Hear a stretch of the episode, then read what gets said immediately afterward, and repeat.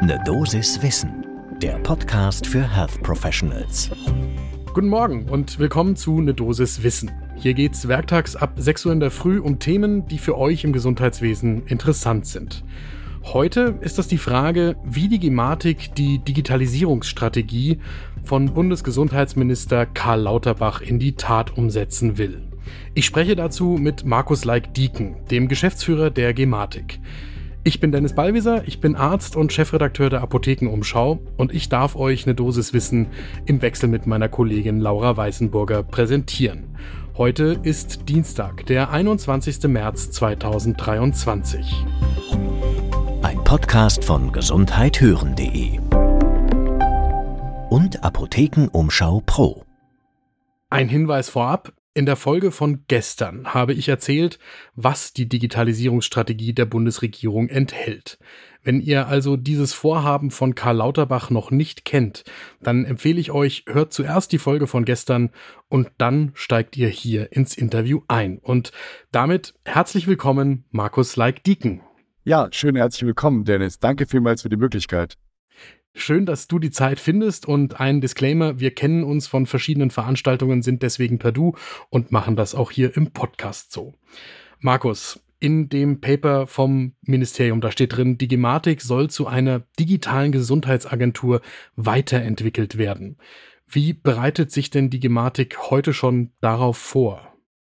Also die Ambition, digitale Gesundheitsagentur zu werden, hat die Gematik ja schon länger im Blut. Ehrlich gestanden schon deshalb, weil wir zu den erfolgreichen europäischen Ländern rüberschauen und sehen, dass alle, die Erfolg haben, so eine Agentur auch benötigen, damit es gut nach vorne geht. Was wir derzeit tun, ist, dass wir ganz klar die Nutzer Nutzer in den Mittelpunkt stellen. Das haben wir aktuell bei der Konzeption der Opt-out-EPA zum Beispiel sehr stark in den Fokus genommen, wo wir mit Fachgesellschaften und ganz vielen, die wirklich in der Versorgung stehen, reden, aber auch Patienten immer wieder ansprechen. Okay, also damit sprichst du ja so ein paar Schwierigkeiten aus der Vergangenheit schon an. Du sagst, wir schauen zu den erfolgreichen Ländern in Europa. Umgedreht heißt das ja, wir selber sind noch kein erfolgreiches Land bei der Digitalisierung im Gesundheitswesen. Das war ja damals schon klar, als in der letzten Legislatur die sogenannte Aufholjagd begonnen wurde und man ganz klar erkannt hat, in den meisten europäischen Aufstellungen sind wir eben auf den hinteren Plätzen. Und de facto muss man ja einfach sagen, wenn wir jetzt in der zweiten Jahreshälfte beispielsweise das digitale Rezept einführen werden in Deutschland, dann sind wir damit das 18. Land in Europa, was das tut. Viele, viele Länder genießen ja diese Anwendung bei ihren Bürgern und Bürgerinnen schon seit über zehn Jahren. Jetzt steht in diesem Papier drin, also zum Beispiel, wenn wir bei der EPA kurz bleiben, bis 2025 sollen vier von fünf Versicherten mit der EPA ausgestattet werden. Das heißt, jetzt würde es ja bei der digitalen Akte wirklich rasant gehen. Das heißt ja, ihr müsst die eigentlich schon komplett fertig in der Schublade haben, technisch, oder? Nein, das ist, glaube ich, zwei Missverständnisse, die wir hierbei haben. Und deshalb bin ich auch so traurig über diesen Begriff Akte. Die meisten Leute glauben ja, eine Akte ist dann wirklich sozusagen der digitale Aktenordner, den ich die ganze Zeit mit mir tragen muss. Und deshalb haben ganz viele Menschen im Blick, dass 80 Prozent der Deutschen müssen eine Akte haben. Bedeutet, 80 Prozent müssten beispielsweise auch die elektronische Patientenakten-App bei sich haben. Das ist aber hier gar nicht angelegt. Hier ist etwas eigentlich viel Überzeugendes angelegt. Für 80 Prozent der Bürger wollen wir, dass ihre Befunde nicht verloren gehen, sondern dass ihre Befunde wieder aufbindbar sind für den nächsten Behandler und die nächste Behandlerin. Und das wird uns mit guter Zusammenarbeit mit den deutschen großen Krankenkassen sicherlich gelingen können, denn wir schauen zu erfolgreichen Ländern wie Finnland, Schweden und Dänemark und sehen dort, dass es ihnen sehr gut gelungen ist, das zu tun, indem die Ärzte ohne viel Aufwand, weil viel automatisiert aus der Software sofort auch wirklich archiviert wird, dafür sorgen können, dass es wirklich so ist, dass ich als Bürgerin und Bürger endlich meine Befunde wiederfinde. Wenn ich sie selber betrachten möchte, natürlich kann ich das tun. Aber selbst wenn ich kein Handy habe, würde mir die Krankenkasse versprechen, dass sie in der Lage ist, den nächsten Behandlerinnen und Behandler meine Befunde zukommen zu lassen, wenn ich das möchte. Und damit haben wir einen großen, großen Sprung in Deutschland gemacht, der diese Ambition sehr wohl erfüllen kann, die gerade politisch gesetzt wurde. Also um das noch mal kurz festzuhalten, weil ich glaube, das ist auch ein Missverständnis bei vielen Menschen im Gesundheitswesen selbst. Es geht hier nicht darum, dass Menschen auf ihrem Smartphone die EPA-App offen haben und da in ihrer Akte wühlen. Da ist wieder das Wort Akte, sondern es geht darum, dass auf der Leistungserbringerseite bei den Praxen, bei den Kliniken die Dokumente so in einer elektronischen Umgebung abgelegt werden, dass alles, was jemals zu dieser einen Person im Gesundheitswesen unternommen worden ist, auch wieder auffindbar ist. Darum geht es im Kern. Genau, und zwar nicht wieder auffandbar, wie die meisten glauben, in langer Suche und in langer Lektüre, sondern hier gibt es genügend Such- und Schlagworte und Metadaten, die dafür sorgen, dass wenn ich etwas Konkretes suche, und zwar nur deshalb, weil es im Gespräch mit dem Patienten aufgetaucht ist, dann kann ich zum Beispiel sagen, aha, Sie haben mir gerade von einem Röntgenbild Ihres Knies erzählt. Ich suche kurz nach Röntgenbild und finde es dann entsprechend auf. Und deshalb kann dieser Erfolg sehr, sehr gut damit erzielt werden, technisch. Und das ist jetzt aber nicht die Form von EPA, wo die Menschen dann trotzdem ihren Opt-out erklären sollen? Oder ist das genau die Form, wo ich als Versicherter sagen könnte, ich will das aber gar nicht?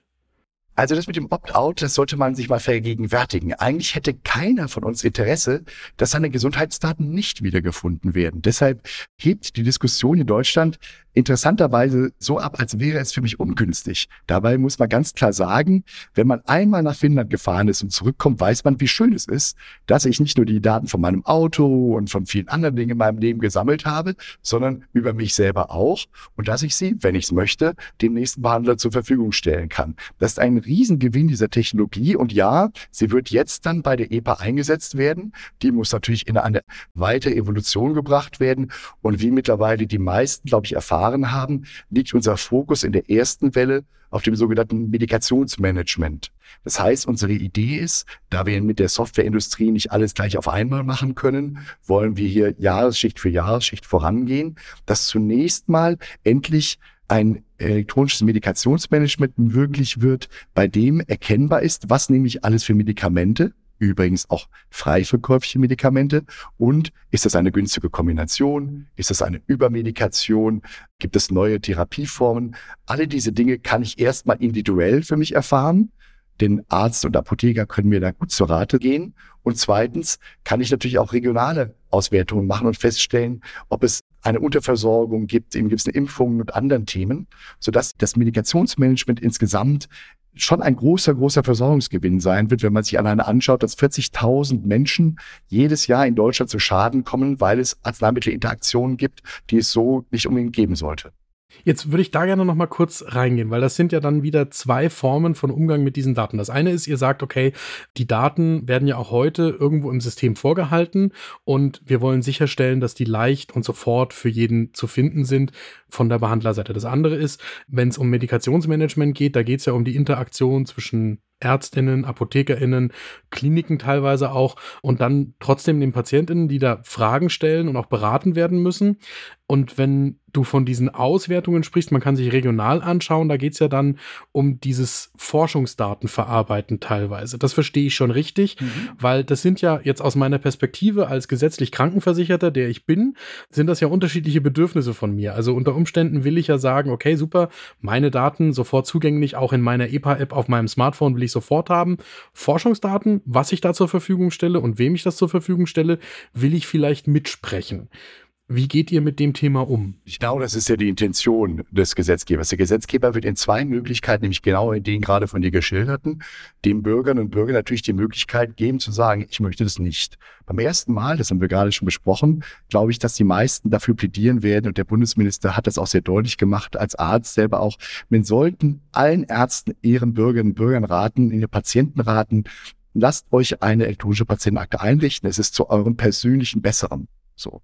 Die zweite, die weiter an die Forschung, wird ebenfalls nochmal möglich sein, da auch sich gegen zu wehren. Jetzt sollte man einmal kurz innehalten und sagen, wie viel profitiere ich denn davon, dass eine Gruppe von Menschen mir ihre Erfahrungen mitgeteilt hat. Gesundheitsdaten sind ja eigentlich Erfahrungen von Diagnostik oder Behandlung, die wir alle gemeinsam sammeln. Und die meisten Länder in Europa profitieren extrem davon, dass ich nicht nur an mich selber denke, sondern dass ich auch bereit bin zu sagen, ich bin bereit, der Gemeinschaft zu sagen, wie es mir unter dieser Behandlung gegangen ist ähm, und wie mein Verlauf darunter gewesen ist. Für meinen Blutdruck genauso wie für eine schwere Leukämieerkrankung beispielsweise. Und nur durch diese Art von Auswertungen kommen wir ja dazu, dass ich dann, wenn ich selber mal in diese Situation komme, aus der Gemeinschaft wieder eine tolle Antwort bekomme, indem ich klar erfahre, du, von den äh, Menschen, die da eine Erkrankung haben, sind die Menschen mit der und der Therapie besser gefahren als die, die sich für eine andere Therapie entschieden haben. Und diese Dimension wird in vielen, vielen Ländern längst gegeben und sie bringt sehr, sehr viel bessere Versorgung. Deshalb ist es immer wieder abzuwägen, was tue ich für mich und was tue ich für die Gemeinschaft. Jetzt gibt's teilweise schon wieder heftig formulierte Kritik an diesem Vorhaben, Forschungsdaten zugänglich zu machen. Ich glaube, dass in der Medizin selbst ganz überwiegend das begrüßt wird, was in diesem Vorschlag drinsteht, dass man eben sagt, es soll leichter werden, solche strukturierten Daten in einer pseudonymisierten Form für die Forschung nutzen zu können. Aber genau über diese Frage, sind das pseudonymisierte Daten, sind es anonymisierte Daten? Wie wird technisch sichergestellt, dass die nicht wieder auf die Einzelperson rückverfolgt werden werden können? Wie bin ich davor geschützt zum Beispiel, dass Akteure im Gesundheitswesen, wie zum Beispiel eine gesetzliche Krankenversicherung, irgendwann hergehen und sagen, ich weiß ja genau, wen ich quasi finanziell bestrafen müsste, damit ich ein ausgeglicheneres Budget habe von den Menschen, deren Daten ich da pseudonymisiert sehen kann. Welche Schutzmechanismen baut ihr da ein, damit genau das nicht passieren kann? Wie begegnet ihr da den Kritikern? Ja, also zunächst mal glaube ich, dass es ganz wichtig ist, dass es hier ganz viel Aufklärung und Gespräch gibt. Gerade wir in der Gematik sagen sehr deutlich, wir werden es nur schaffen, wenn es genügend Kommunikation und offene Gesprächsrunden darüber gibt, die das alles vermitteln. Die Gematik hat als Markenkern Datensicherheit und Datenschutz. Deshalb existieren wir, und das ist unser Versprechen an alle in Deutschland, dass wir sagen, die Daten werden nach deutscher und nach europäischer Verfassung behandelt, und zwar durchweg. Deshalb Pseudonymisierung und Anonymisierung, dazu haben wir ganze Arbeitsteams, die sich gerade mit den Mehrheitsgesellschaften sehr eindrücklich darüber unterhalten, was im Gesetz definiert werden muss, damit Pseudonymisierung und Anonymisierung zur richtigen Stelle am richtigen Ort erfolgen. Da machen wir uns technisch keine Sorgen. Hier geht es, glaube ich, viel mehr darum, dass wir in der Aufklärungsarbeit jetzt dafür sorgen, dass alle dieses Vertrauen auch haben, dass alle verstehen, dass es grundsätzlich im besten Sinne abläuft und dass am Ende ein Setup läuft, bei dem ich sicherstellen kann, dass keine Rückverfolgung auf mich individuell erfolgen kann. Dafür steht die Gematik selber natürlich auch am Startpunkt ein. Aber die Projektionen, die wir sehen, sind sorgenerfüllter, als es aktuell den Anlass geben sollte. Okay, also das wird noch spannend dann im Ringen darum, wie es technisch tatsächlich gemacht wird. Und das heißt, es geht darum, was in den kommenden Wochen und Monaten konkret geplant wird und was die betroffenen Gruppen dann auch euch rückmelden, was ihre Bedürfnisse sind für diese technische Infrastruktur. Ja, wobei man ja sagen muss, auch da, weil so viele Leute die DSGVO immer wieder ins Feld führen, in Paragraph 9 Absatz 2 gibt es ja extra eine Passage, die darauf hinweist, der freie Fluss der Daten soll gerade für den Wert Gesundheit und Leben ganz besonders in den Fokus kommen. Und wir freuen uns jetzt, dass es eine viel, viel bessere Balance gibt, dass die Entwicklung der Anwendungen eben endlich eine Balance schaffen zwischen der Nutzerfreundlichkeit und dem Datenschutz und gleichzeitig eben den Gewinn für meine Gesundheit und mein Leben. Und deshalb, glaube ich, ist das eine Form, die der DSGVO vollauf entspricht und die ja im englischen Original, der heißt das Ganze GDRP, von den meisten europäischen Ländern auch längst in dieser Form interpretiert werden. Und zweitens, im europäischen Gesundheitsdatenraum, der für uns alle in der EU gelten wird, werden aus diesem Paragraphen auch die entsprechenden Rechte abgeleitet, dass ich beispielsweise europaweit meine Gesundheitsdaten auch verfügbar machen kann, wenn ich in einem anderen Land behandelt werde, dass sie auslesbar werden, damit ich eben auch im Notfall in einem anderen Land behandelt werden kann oder sogar ein E-Rezept einlösen kann, was mein heimischer Hausarzt mir zuschickt, was ich in einem anderen europäischen Land der EU zumindest auch wieder einlösen können muss muss. So sind es ja die Ambitionen, die der europäische Gesundheitsdatenraum den Bürgerinnen und Bürgern in Deutschland, in Europa verspricht. Und das, glaube ich, ist nur dann möglich, wenn wir uns weiter auf den Weg machen, die die Gematik eingeschlagen hat, nämlich endlich in internationalen Standards moderne Anwendungen mit Nutzern gemeinsam zu entwickeln. Okay, das habe ich verstanden. Jetzt hast du selbst einen Punkt gerade angesprochen, der ebenfalls Kritik hervorruft. Und das ist nicht etwas, was die Gematik sich ausgedacht hat, sondern das kommt jetzt aus dem Ministerium. Aber da ist die Diskussion schon etwas heißer. Ihr stimmt euch mit dem Mehrheitsgesellschafter ab, hast du gesagt. Das heißt, das ist das Bundesministerium für Gesundheit. Im Moment sind das 51 Prozent äh, an der Struktur der Gematik und deswegen ist das der entscheidende Gesellschafter. Nach dieser Digitalisierungsstrategie ist das künftig der einzige Gesellschafter, weil die anderen, die da heute mitsprechen, GKV Spitzenverband, Kassenärztliche Bundesvereinigung, Deutsche Krankenhausgesellschaft, die PKV, die Bundeszahnärztekammer, der Deutsche Apothekerverband, die Bundesärztekammer und die Kassenzahnärztliche Bundesvereinigung, um das einmal so alles aufgedröselt zu haben. Die sitzen im Moment alle mit bei euch am Tisch, die müssen aber jetzt weg vom Tisch. Und daran gibt's ja schon deutliche Kritik, also am schärfsten finde ich aus der Ärzteschaft, wo gesagt wird, wie kann das denn sein? Ihr wollt quasi den Patienten und die Patientenzentrierung in den Mittelpunkt stellen, aber alle die, die um den Patienten herum die Leistung erbringen im Gesundheitssystem, die sitzen künftig nicht mehr in Gesellschafterform am Tisch. Was entgegnet ihr denen?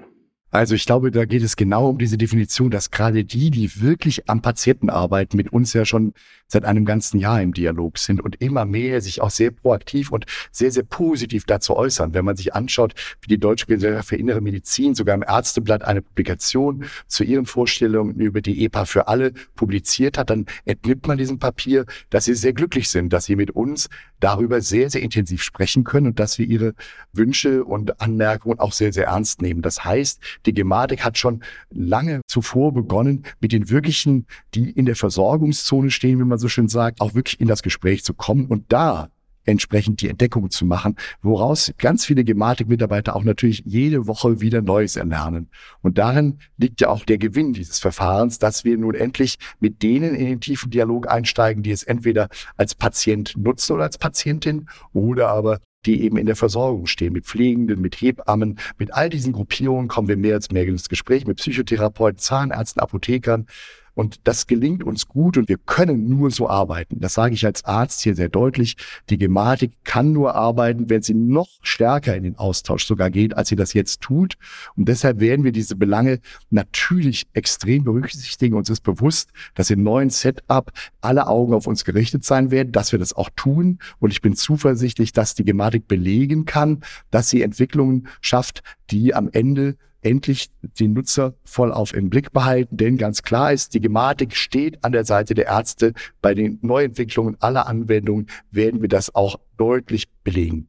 Du hast eingangs gesagt, also wenn wir von den Ländern, die in Europa die Nase vorn haben bei der Digitalisierung lernen wollen, dann braucht's so eine Digitalisierungsagentur. Alles zusammengenommen höre ich da auch raus, es braucht diesen Befreiungsschlag, dass nicht mehr aus der Gesellschafterstruktur Dinge blockiert werden können, weil man sich über den genauen Weg nicht einig ist. Ja, das muss man einfach ganz klar sagen. Ne? Die jetzige Regelung gibt uns mehr Möglichkeiten, schlagkräftig voranzugehen. Der gesamte Ampelkoalition hat erkannt, dass es ansonsten nicht zu ausreichendem Schwung in der Digitalisierung kommen kann. Die Gematik ist in dieser Hinsicht ja auch ein politisches Instrument, um ein Ziel zu erreichen. Und das ist klar von allen Seiten auch so erkannt worden. Und das muss man auch sagen. Es sind die Lehren aus den letzten zwei Jahren. Hatten wir keine End-zu-End-Verantwortung beispielsweise für das E-Rezept bislang, ist es eben zu dieser Art von sehr, sehr schneckentempoartigen Vorangehens gekommen, weil sich immer wieder Bereiche nicht gemeinschaftlich orientiert haben. Das muss ein Ende haben. Wir brauchen hier klare Möglichkeiten des Eingriffs, damit eben Anwendungen end zu Ende verantwortet werden können und dementsprechend stringent auch am Ende die Nutzer überzeugen.